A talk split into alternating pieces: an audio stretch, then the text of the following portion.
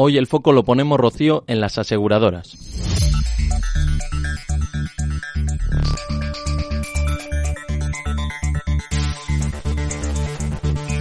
Y es que cuando la guerra de Ucrania se acerca a su año desde que el 24 de febrero de 2022 Rusia lanzara su operación sobre la ex República Soviética, ahora son las compañías que se encargan de las reclamaciones de las navieras las que están en problemas o cambiando el rumbo de sus estrategias.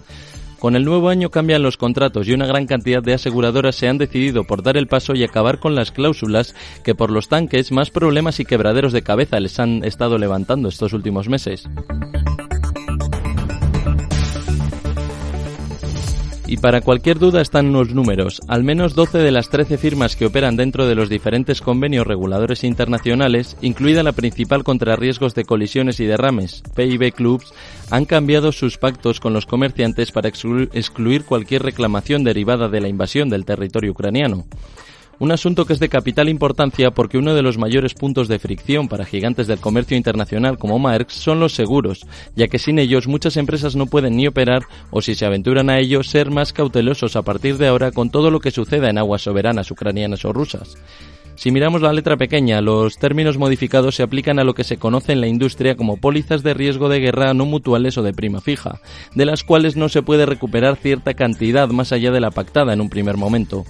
¿Puede haber cambios? Puede, pero no es lo deseado por ninguna de las partes, ya que mientras se resuelven los litios no se operan y los millones van saliendo de las cuentas de balances minuto a minuto.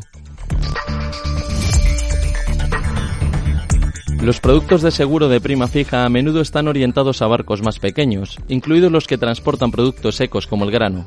A la contra, los grandes petroleros para los cuales las reclamaciones por derrames pueden ascender a miles de millones de dólares tienden a estar cubiertos por pólizas agrupables, en las que las grandes pérdidas finalmente se compensan con primas más altas entre los miembros de la organización de la que hablábamos antes, en la que operan 12 de cada 13 embarcaciones. ¿Cuál es el problema ahora? Que las exclusiones también acaban en gran medida con las coberturas por la guerra contratadas por las que se dedican al transporte de trigo maíz. Los costes ya se han cuantificado. Está previsto que las empresas, por aventurarse a mantener sus operaciones a pesar de la guerra, incrementen los gastos de seguro en un 200% en muchas de las renovaciones que tocan ahora en enero. Un asunto que preocupa en Occidente cuando en Oriente la crisis va camino de agravarse. Nikkei Asia confirmaba en las últimas semanas que el gobierno japonés intervino el mercado después de que las aseguradoras locales confirmaran lo que se temía. Ya no se puede ofrecer una cobertura por daños a los barcos que vagan en aguas rusas. Primer paso de otro dominó que por la guerra se va cayendo.